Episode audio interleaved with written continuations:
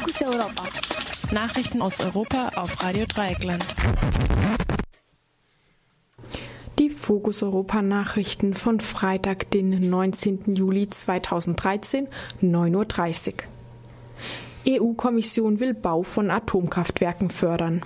In einem Entwurf zu einer neuen Förderrichtlinie, über den die Süddeutsche Zeitung berichtet, wird der Ausbau von nuklearer Energie zu einem Ziel der Europäischen Union erklärt. In dem Entwurf, für den der Wettbewerbskommissar Joaquin Almunia verantwortlich ist, Entschuldigung, wird geregelt, unter welchen Bedingungen staatliche Subventionen für den Bau von Kernkraftwerken möglich sind. Außer für den Bau sind demnächst auch für den Betrieb von Kernkraftwerken Subventionen möglich. Begründet wird die Möglichkeit von Subventionen einerseits mit den hohen Investitionskosten beim Bau von Kernkraftwerken und andererseits damit, dass AKWs umweltfreundlich seien, weil sie kein CO2 erzeugen. Kritiker bemängeln ohnehin eine indirekte Förderung der Atomkraftwerke. Betreiber müssen Atomkraftwerke nur bis maximal eine Milliarde Euro versichern. Das finanzielle Risiko eines sehr viel teuren Gaus tragen die Steuerzahlerinnen bzw. die jeweils Betroffenen.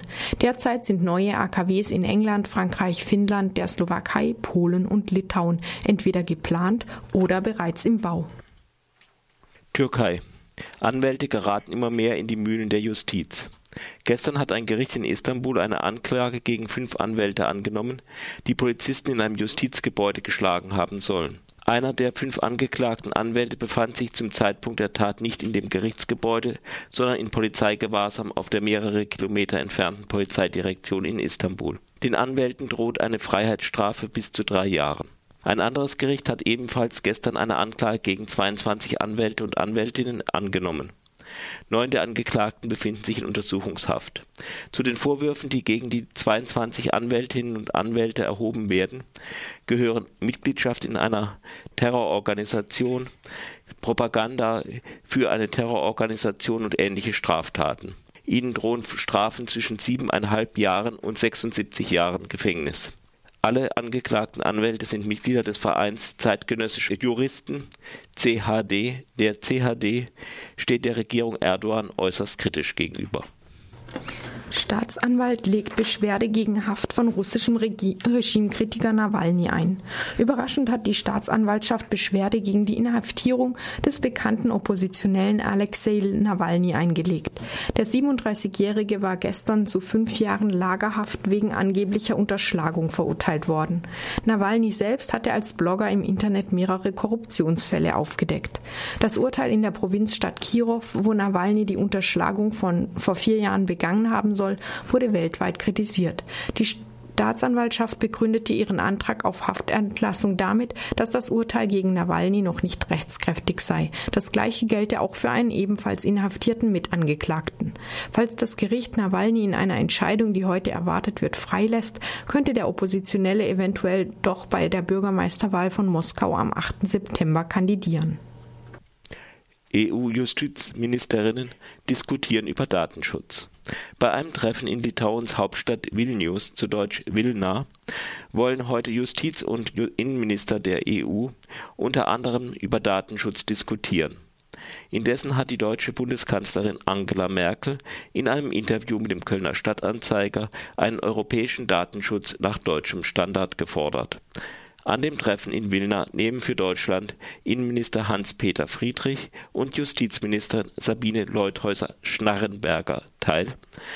Sie vertreten in Sachen Datenschutz zum Teil konträre Ansichten norwegischer Neonazi nach zwei Tagen Haft in Frankreich freigelassen. Der in Frankreich lebende norwegische Black Metal-Musiker Christian Vikanes war unter dem Verdacht festgenommen worden, einen Terrorakt vorzubereiten. Seine Frau hatte zuvor vier Gewehre gekauft. Sie besaß allerdings einen Waffenschein, was angesichts der Geschichte ihres Ehemannes Christian Vikanes verwundern mag. Vikanes vertritt eine neo-heidnische, rassistische und antisemitische Ideologie. 1994 1994 wurde er in Norwegen nach Brandanschlägen auf Kirchen und Mord an seinem Gitarristen zu 21 Jahren Haft verurteilt, von denen er 16 abgesessen hat. Der rechtsradikale, norwegische Massenmörder Anders Behring Breivik hat Vikanes eine Kopie seines Manifestes geschickt. Die französische Polizei fand indessen keinen keine Anhaltspunkte für die Planung eines konkreten Terroraktes durch Vikanes. Ihm droht lediglich ein Verfahren wegen rassistischer Hetze im Internet. Detroit meldet Konkurs an. Trotz anspringender Konjunktur, von der in Europa bisher keine Rede sein kann, hält die Finanzkrise auch die USA weiter in Atem. Die Autometropole Detroit musste nun Konkurs anmelden. Es ist die größte Städtepleite in der Geschichte der USA. In Gefahr sind nun auch die Pensionen der städtischen Angestellten. Ihre Pensionskassen sind die größten Gläubiger Detroits.